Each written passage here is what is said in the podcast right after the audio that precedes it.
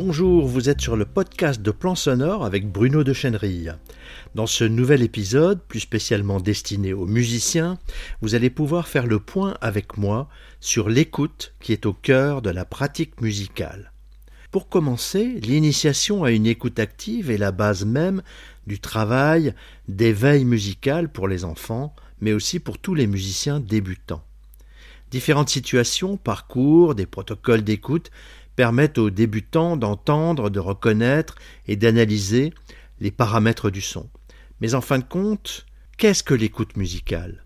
On peut commencer par créer une situation d'écoute très simple, écouter les sons environnants dans la pièce pendant une minute.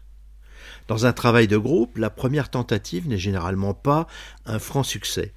Les débutants produisent un bruit de fond en bougeant, bavardant, en jouant avec des objets, et les premiers commentaires se bornent à décrire l'origine des sons entendus.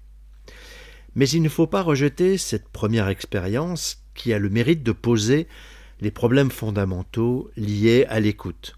Au contraire, on la valorisera car elle va nous permettre de préciser des consignes d'écoute initiales et d'introduire une autre forme d'écoute et d'analyse des sons. Voyons tout d'abord qu'est-ce que le silence. Si les participants produisent eux-mêmes des bruits, ils ne peuvent écouter les sons qui pourraient être cachés derrière. Ce constat permet de poser par l'expérience l'importance du silence et de sa qualité. Considérer certains bruits comme parasitant l'écoute des sons environnants amène à hiérarchiser les sons en fonction d'une intention d'écoute et à révéler déjà un des paramètres du son, son intensité. Les sons sont plus ou moins forts, et les plus forts peuvent cacher les plus faibles. Le débutant pourra percevoir concrètement la relation entre les sons et le silence. Une accumulation de sons, même faibles en intensité, produit un bruit de fond.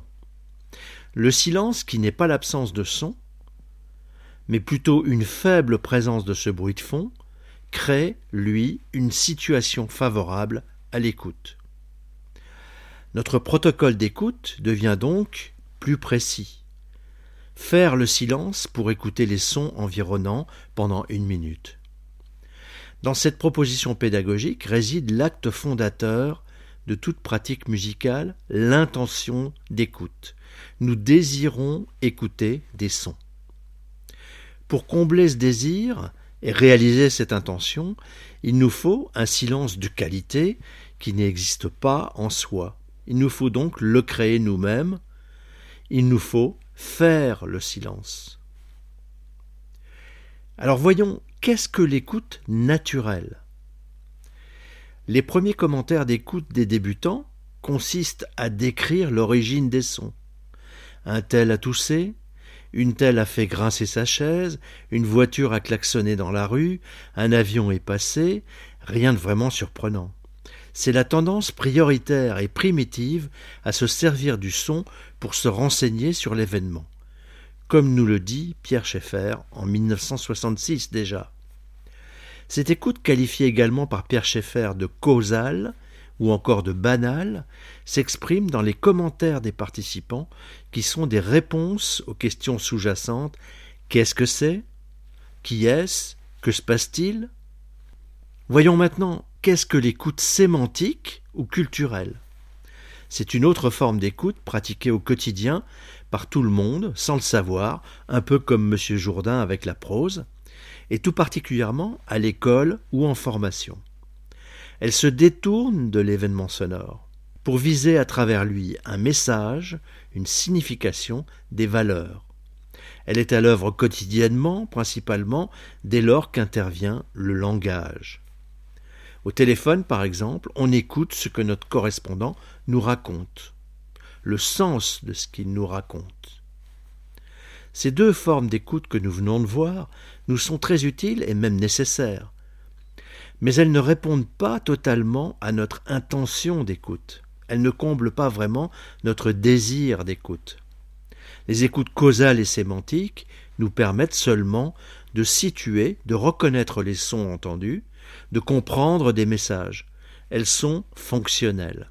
Mais comment alors expliquer le plaisir qu'on peut ressentir à l'écoute de certains sons, même très quotidiens? Pourquoi désirons-nous écouter de la musique? Notre intention d'écoute est dans ce cas bien différente.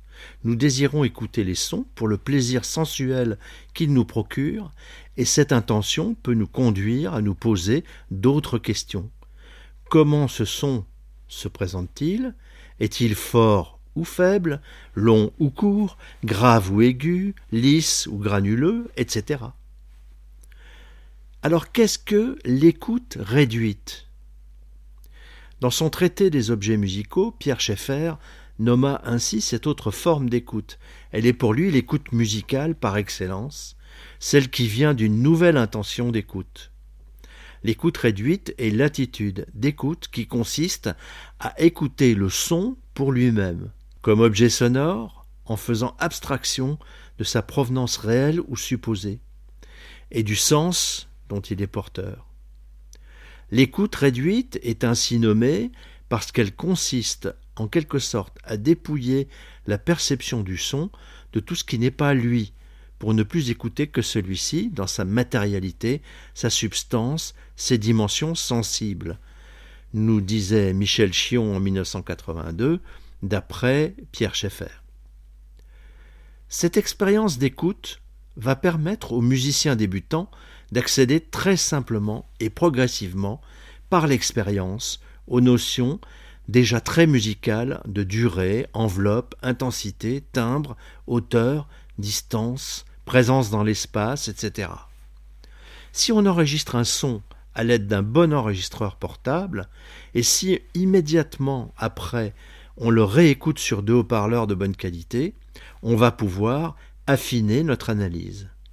Mais on va pouvoir aussi pratiquer l'écoute réduite, d'autant plus facilement qu'on se trouve placé en situation acousmatique, c'est-à-dire face à deux haut-parleurs qui nous renvoient, en temps différé, une image sonore des sons entendus précédemment en temps réel. Alors que signifie acousmatique? C'est un adjectif qui se dit d'un son que l'on entend sans voir les causes dont il provient.